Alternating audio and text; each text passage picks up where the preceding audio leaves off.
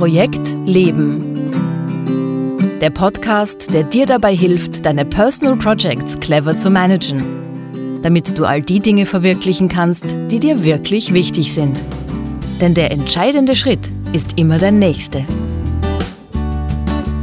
Projekt Leben. Für alle, die noch etwas vorhaben im Leben. Von und mit Günter Schmatzberger. Hallo und herzlich willkommen bei Projekt Leben, dem wöchentlichen Podcast rund um unsere Personal Projects, also die Dinge, die uns wirklich wichtig sind in unserem Leben. Mein Name ist Günther Schmatzberger und ich freue mich, dass du auch dieses Mal wieder dabei bist. Worum geht's heute in der Season 1 Folge 7? Folge 7 ist dieses Mal ein sogenanntes Philosophikum und in unseren Philosophikums oder meinen Philosophikums geht es darum, dass wir uns gemeinsam ansehen, unsere Personal Projects in einem größeren, wenn man so will, philosophischen Zusammenhang. Das heißt, wir versuchen, dass wir so, das, was wir so täglich tun, beziehungsweise das, was ich mit meinem Podcast mache, auch in einem größeren Zusammenhang zu sehen, ein bisschen innezuhalten und ein bisschen nachzudenken darüber, was das eigentlich für unser Leben bedeutet. Für die heutige Folge habe ich mir vorgenommen, Personal Projects und den Sinn des Lebens zu ergründen. Das ist ganz schön viel, was ich mir da vorgenommen habe, über den Sinn des Lebens nachzudenken. Und in der Vorbereitung auf diese Folge bin ich auch draufgekommen, dass ich das in einer Folge gar nicht schaffe. Deswegen wird dieses Philosophikum dieses Mal ausnahmsweise zwei Folgen lang ähm, gehen. Das heißt, diese Folge und nächste Folge werden zwei Teile des Philosophikums sein. Wie gesagt, das Ziel dieser Folge und der nächsten Folge wäre, ein bisschen den Zusammenhang zwischen den Personal Projects und dem Sinn des Lebens zu ergründen. Und diesen Zusammenhang zu ergründen, möchte ich auf zwei Weisen machen. Und zwar einerseits in dieser Folge wird sich also es gibt generell zwei Disziplinen, die sich mit, der, mit den Fragen nach dem Sinn des Lebens, nach den tieferen Dingen des Lebens beschäftigen, seit jeher. Und das ist einerseits die Religion und andererseits die Philosophie. Und in dieser Folge soll es um die Disziplin der Religion gehen. Das heißt, was hat die Religion zu sagen über den Sinn des Lebens und Personal Projects? Und in der nächsten Folge geht es dann um die Sichtweise der Philosophie. Wir werden dann sehen, welche Unterschiede und Gemeinsamkeiten es dabei gibt und vor allem auch, was das Ganze dann mit Personal Projects zu tun hat. In dieser Folge also geht es um die Frage, gibt es eine Antwort auf den, auf den Sinn des Lebens? Der mit den Personal Projects zu tun hat und der aus einer religiösen Sichtweise kommt. Und warum, denke ich mir, ist das so wichtig? Ähm, ich möchte euch eine Geschichte aus der Bibel vorstellen.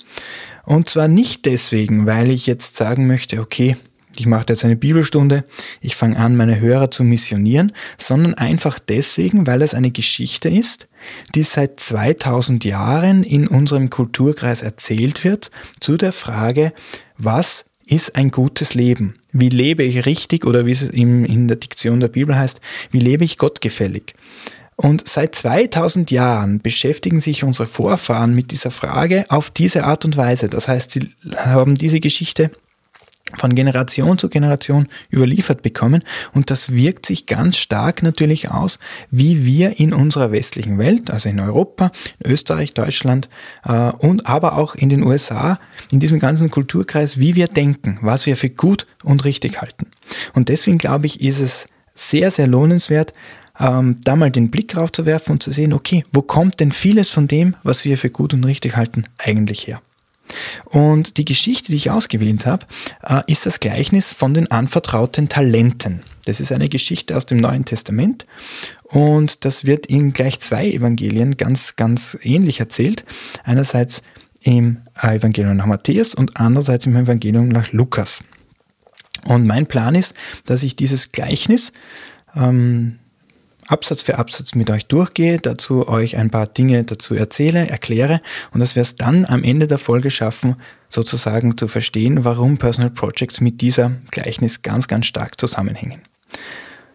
Gut, was muss man zu diesem Gleichnis vorab wissen? Also es ist ein Gleichnis, das von Jesus erzählt wird und zwar auf die Frage, wie muss man sich das Himmelreich vorstellen? Ja? Und das Himmelreich, dazu muss man wissen, dass damit nicht gemeint ist, dass das irgendwas ist, das nach dem Tod passiert, also das Gegenteil von der Hölle, also Himmel und Hölle als etwas, das nach dem Tod passiert, sondern das Himmelreich ist gemeint, dass etwas, das jetzt schon passiert. Das heißt, es geht um den Himmel auf Erden. Das heißt, die Frage, wie muss man sich das Himmelreich vorstellen, ist eigentlich eine Frage, wie muss ich mein Leben jetzt leben, damit es mir gut geht, dass ich diesen Himmel jetzt in meinem Leben derzeit schon habe. Also es geht nicht um etwas, was erst nach dem Tod passiert, sondern es geht um eine Frage vom richtigen Leben hier und jetzt.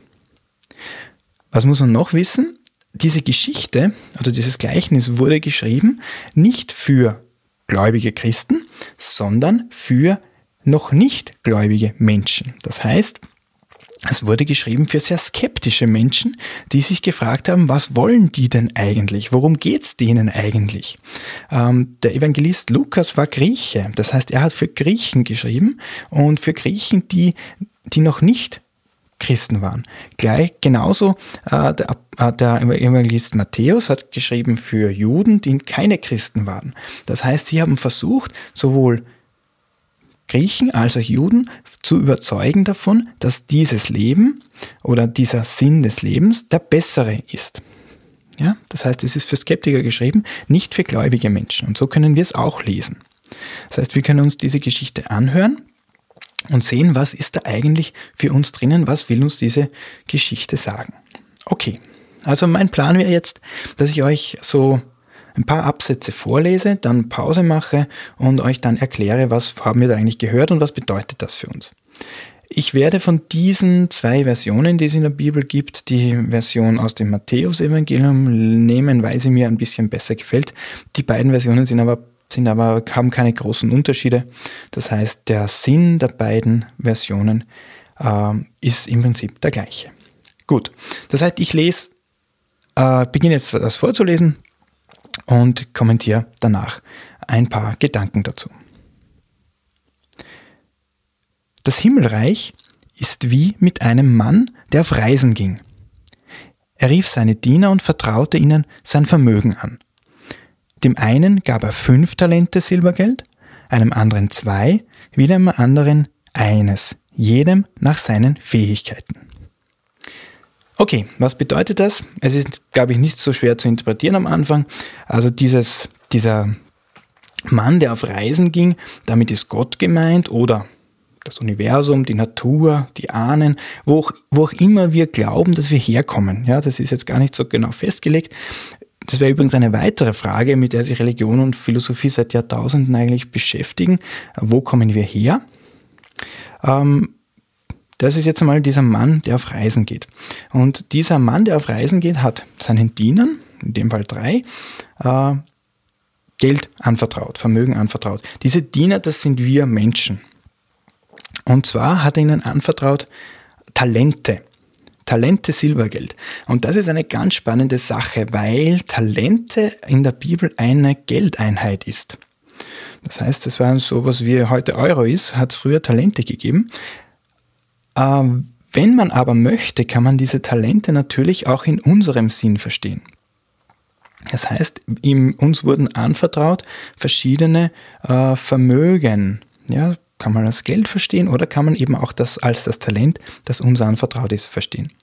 Und wenn man es weiter denkt, kann man vielleicht sogar sagen, okay, diese Talente kann man gleichsetzen mit unseren Herzensprojekten, mit unseren Core Projects. Weil jeder von uns bekommt nämlich, und da steht auch eine Geschichte drinnen, unterschiedlich viele. Der eine bekommt fünf, der andere zwei und der dritte eine. Und zwar jedem nach seinen Fähigkeiten.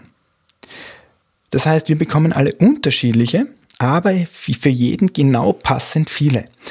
Und was auch interessant ist, wir bekommen alle im Überfluss weil ein Talent Silber, das entspricht ungefähr 30 Kilogramm Silber. Also das ist jetzt wirklich viel. Und mit dem damaligen Lebensstandard konnte man von einem Talent circa 20 Jahre leben. Das heißt, das ist wirklich äh, Vermögen im Überfluss. Das heißt, dieser Mann gibt uns unendlich viel, viele Sachen. Und alle drei, außer auch der, was nur eines bekommt, bekommt mehr, als er wahrscheinlich jemals benötigen würde. Interessant auch, wir bekommen oder in diesem Fall diese drei Diener bekommen keinerlei Auflagen, was sie mit dem Geld jetzt tun sollen. Ja, also es, es sagt nicht, das und das ist zu tun, sondern er gibt sie denen einfach und mischt sich jetzt in das, was, was jetzt kommen wird, nicht ein. Er macht keine Vorgaben, äh, er sagt nicht, wie lange sie Zeit haben, er mischt sich nicht ein, das heißt, es gibt, gibt kein, kein laufendes Controlling des, des, des Fortschritts, ähm, es gibt kein Micromanagement, gar nichts, sondern es gibt einfach nur ein vollkommenes Vertrauen, dass jeder dieser Diener schon wissen wird, was das Beste ist und was zu tun ist. Okay, schauen wir, wie es in der Geschichte weitergeht. Sofort begann der Diener, der fünf Talente erhalten hatte, mit ihnen zu wirtschaften, und er gewann noch fünf dazu. Ebenso gewann der, der zwei erhalten hatte, noch zwei dazu. Der aber, der das eine Talent erhalten hatte, ging und grub ein Loch in die Erde und versteckte das Geld seines Herrn. Ja, also was passiert? Der erste beginnt zu wirtschaften, interessanterweise beginnt sofort zu wirtschaften, also ohne Wartezeit, äh, sofort macht er sich an die Arbeit. Äh, der zweite auch und sie tun was. Es steht nicht genau, was sie tun, aber sie setzen ihre Talente ein, um etwas zu bewegen, um etwas in Aktion zu bringen. Das ist im Prinzip genauso, was wir tun, wenn wir unsere Herzensprojekte voranbringen. Nicht indem wir nicht warten, sondern sofort die ersten Schritte dazu setzen. Der dritte tut nichts. Er vergräbt seine Talente aus Angst. Das ist ganz spannend. Es steht da wirklich äh, drinnen, dass äh, er ein, ein, also dass er die, die vergräbt. Und ähm, wir sehen, dass diese Strategie aus Angst nichts zu tun, das ist uns ja nicht unbekannt, aber genauso wissen wir, dass Angst ein schlechter Diener ist. Angst ist auch ein schlechter Ratgeber. Und da fällt die Übertragung in unsere Personal Projects auch nicht schwer. Wenn wir Angst haben, dann begeben wir uns damit wohl in das allergrößte Risiko für unsere Personal Projects und speziell für unsere Herzensprojekte. Aus Angst nichts zu tun ist also sehr menschlich, aber wir werden sehen, was das bedeutet für die Frage, kommen wir mit so einer Strategie in das Himmelreich, also in ein Leben, äh, das glücklich ist.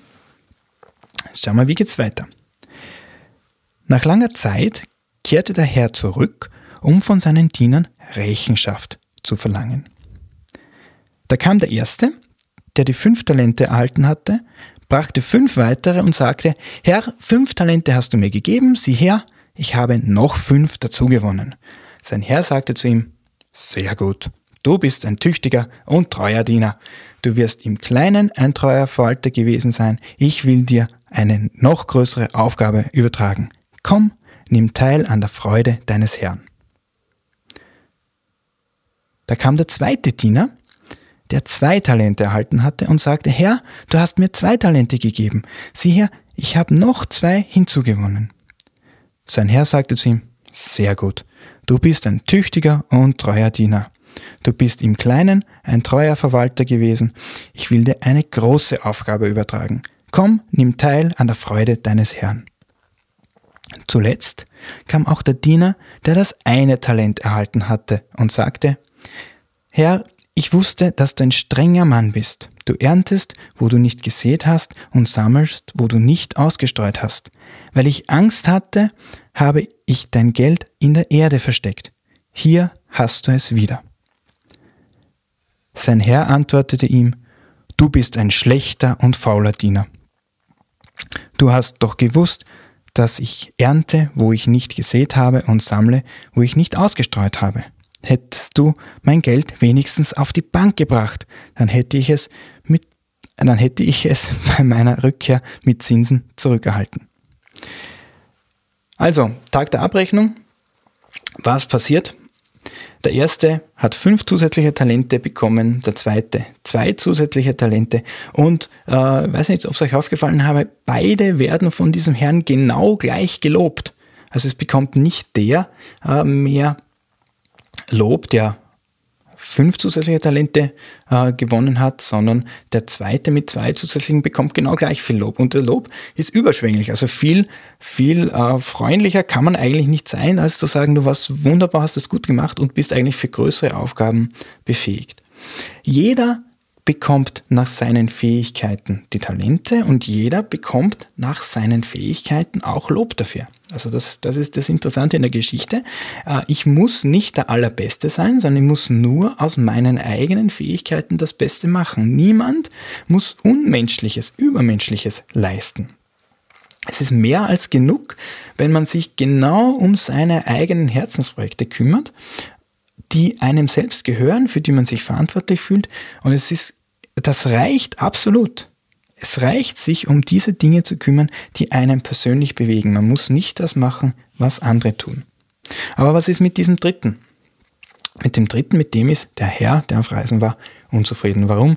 Weil er untätig war. Und warum war er untätig? Weil er Angst hatte, dass sein Herr äh, streng ist, unbarmherzig ist und mit ihm schimpfen wird, wenn etwas Falsches passiert. Er hat aus seinen Talenten gar nichts gemacht. Heute würde man sagen, er hat sich nicht aus seiner Komfortzone herausgewagt, er hat nichts riskiert. Er hat im Prinzip Angst vor seinem Leben gehabt. Er hat seine Herzensprojekte nicht verfolgt. Dabei, und das sage ich nochmal, hätte er nichts Unmenschliches leisten müssen. Er hat deswegen genau ein Talent bekommen, weil das genau die richtige Menge für ihn war. Er hat nicht zehn Talente bekommen und er hätte nicht zehn Talente aus diesem einen Talent machen müssen, sondern er hat genau äh, aus diesem einen Talent ein weiteres Talent machen müssen und er hätte zweifelsohne das gleiche überschwängliche Lob bekommen wie die anderen zwei. Interessant ist jetzt Folgendes. Wenn man jetzt ein bisschen nachdenkt, dieser, dieser arme Teufel da hat im Prinzip seine, seinem Herrn das Geld zurückgegeben. Das heißt, er hat es nicht verloren. Er hat das Geld nicht verloren, sondern er hat es so, wie es ist, dem Herrn zurückgegeben. Aber der Herr will es nicht haben. Er kann mit dem Talent nichts anfangen, wenn es sein Diener nicht vermehren kann. Dieser dritte Diener hätte nur was draus machen können, wenn er es vermehrt hätte. Und ein weiterer Aspekt, den ich wirklich interessant finde, gerade im, im, im Hinblick auf unsere Personal Projects und Core Projects, ähm, es heißt da weiter, hättest du es wenigstens zur Bank gebracht. Und ich interpretiere das so, als hättest du deine Talente wenigstens jemand anderem zur Verfügung gestellt. Hättest du wenigstens jemand anderem deine Talente geliehen, damit der wenigstens seine Herzensprojekte vorantreiben kann, hättest du deine Dienste ähm, in den Dienst der guten Sache gestellt. Das heißt, es ist absolut okay, an den Herzensprojekten anderer mitzuwirken, seine Talente in den Dienst der guten Sache zu stellen. Ich muss nicht unbedingt immer nur meine eigenen Herzensprojekte verfolgen, um ein gutes Leben zu haben. Aber gar nichts zu tun, das ist laut diesem Gleichnis keine Option. Wer gar nichts mit seinen Talenten macht, wer sie versteckt, wer sie vergräbt, das heißt, wer sich nicht um seine Herzensprojekte oder um die Herzensprojekte anderer Personen kümmert, der hat den Sinn des Lebens nicht verstanden. Und ähm, ganz interessant, das war jetzt sozusagen die, die Geschichte, die Jesus erzählt und jetzt kommt noch ein Kommentar dazu sozusagen von, von Matthäus nach dem Motto, wer es bis jetzt noch nicht kapiert hat, für den werde ich jetzt nochmal ganz, ganz deutlich. Und diesen Kommentar lese ich euch jetzt auch noch vor. Darum nehmt ihm das Talent weg und gebt es dem, der die zehn Talente hat. Denn wer hat, dem wird gegeben. Und er wird im Überfluss haben. Wer aber nicht hat, dem wird auch noch weggenommen, was er hat. Werft den nichtsnutzigen Diener hinaus in die äußerste Finsternis, dort wird er heulen und mit den Zähnen knirschen. Also das ist natürlich jetzt heftig, da wird jemand hinaus in die Finsternis geworfen für seine Untätigkeit, heulend und mit Zähnen knirschend. Das ist im Matthäus Evangelium generell so, dass der Matthäus äh, sehr stark mit Angst operiert, um seinen Geschichten noch, einen, noch den nötigen Druck, die nötige Ernsthaftigkeit zu verleihen. Ähm, das heißt, da wird jetzt was reininterpretiert vom Geschichtenschreiber. Und das möchten wir noch ganz anschauen. Äh, dieses, dieses Thema, ähm, wer hat, dem wird gegeben. Das ist mittlerweile ja zu einem Flügeln, geflügelten Wort, Wort geworden. Und ähm, das soll bedeuten, oder so interpretiere ich das jetzt auf unsere Herzensprojekte umgelegt, wer seine Herzensprojekte verfolgt, der wird auf vielerlei Weise beschenkt. Das heißt, wer Gutes im Sinn hat, dem wird Gutes passieren, weil er glücklich ist, weil er Sinn im Leben spürt, weil er den Erfolg spürt von dem, was er tut. Wer aber nicht hat, dem wird auch noch weggenommen, was er hat. Und äh, das bedeutet, nochmal in aller Deutlichkeit, Leute, es geht nichts, um, um nichts weniger als die Frage, wie ihr euer Leben leben sollt. Das heißt, wenn ihr nichts tut, wenn ihr nicht aktiv seid, wenn ihr nicht äh, eure, eure Talente einsetzt, dann wird euch alles weggenommen, was ihr habt. Das wird kein erstrebenswertes Leben sein. Und nochmal dazu gesagt, das ist aber dann nicht eine Strafe Gottes, sondern das ist eure eigene Schuld, weil ihr euer Leben so lebt, dass es sinnlos ist. Dieser Diener hat sich selbst in diese Situation gebracht durch seine Untätigkeit und damit sich selbst des Sinn des Lebens und damit auch seines eigenen Glücks beraubt. Wenn man das jetzt zusammenfasst, ist so interpretiert der Sinn des Lebens genau deine dir anvertrauten Talente oder, das ist jetzt meine Interpretation, deine dir anvertrauten Herzensprojekte zu verfolgen. Mit den Mitteln, die du hast. Nicht mehr, aber auch nicht weniger. Wobei es absolut okay ist, deine Talente in den Dienst anderer Menschen zu stellen, aber gar nichts zu machen, aus Angst vor dem Leben, aus Angst vor dem Versagen, das ist sozusagen der Highway to Hell. Und zwar deswegen, weil ich mich damit dem Sinn des Lebens im Hier und Jetzt beraube. Wenn ich nicht das Gefühl habe, dass ich an guten Dingen arbeite, an guten Projekten arbeite und Herzensprojekte haben ja die den Hintergrund, dass wir sie als ausgesprochen sinnvoll, erfüllend ähm, wahrnehmen. Wenn ich das nicht habe, dann bin ich auf dem Weg zu einer Hölle und zwar einer Hölle, die nicht irgendwann passiert nach dem, nach meinem Tod, sondern hier und jetzt an jedem Tag. Wenn ich mir keine Zeit nehme, wenn ich mir keine Energie verwende für meine Herzensprojekte, für meine Personal Projects, dann ist das die Hölle, die ich mir Tag für Tag selbst einbrocke. Das wäre die Geschichte von den anvertrauten Talenten mit meiner Interpretation dazu. Also wir sehen, das ist eine Geschichte, die seit 2000 Jahren erzählt wird und in dieser Geschichte geht es ganz stark darum, dass wir nur dann sinnvoll leben, wenn wir was tun.